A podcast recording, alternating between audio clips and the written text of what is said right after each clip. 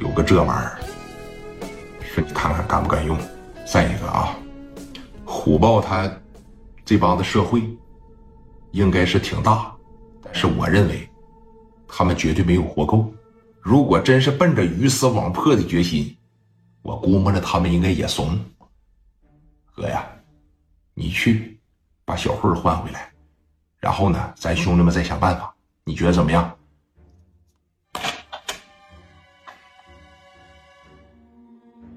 给我，哥呀，不到万不得已啊，千万不能拉响他，这也就没办法了。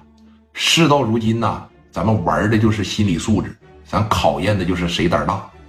你能明白吗？我能明白。那这个东西给我吧，我会用。那当时给了他一个小炸炸，哎，拉环的那一种哥，那，一个小炸炸，磊哥吧，往兜里边这一装。一共就一个，别的啊身上啥也没有了。说完话，聂磊转身一个人这就回去了，这这就往门外边开始走了。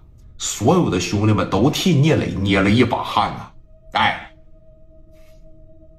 你们几个开车在后边跟着点啊！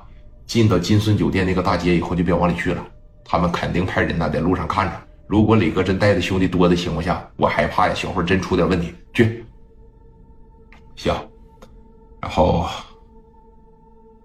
你上街的，你们在西口，你们在东口啊，遥遥一呼应，听明白啥意思了吗？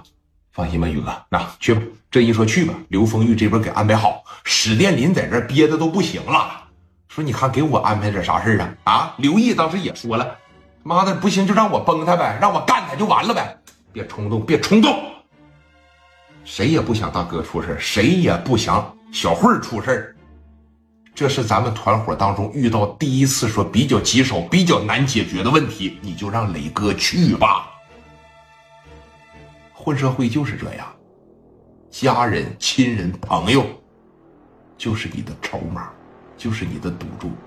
咱只要上了这条道，咱就得说照单全收，想一路长虹啊！想说，像那条条大道通罗马，一出去上高速一百八九，那可能吗？不可能。把这个事儿解决掉，有了这方面的经验，以后啊，咱们会更那哈啊，心里边当时琢磨这个。哎，其实说实话，哥，谁心里边也没有底。磊哥自个儿一个人开着车奔着这个金顺酒店就来了。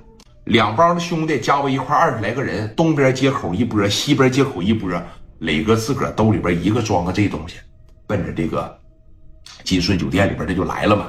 把车往门口这一停下，人上边都看着呢。哎，几十号人在这个包房里边往下边这一瞅，聂磊在下边给打的电话嘛，把电话当时这一拨上去，啊，上边就听着。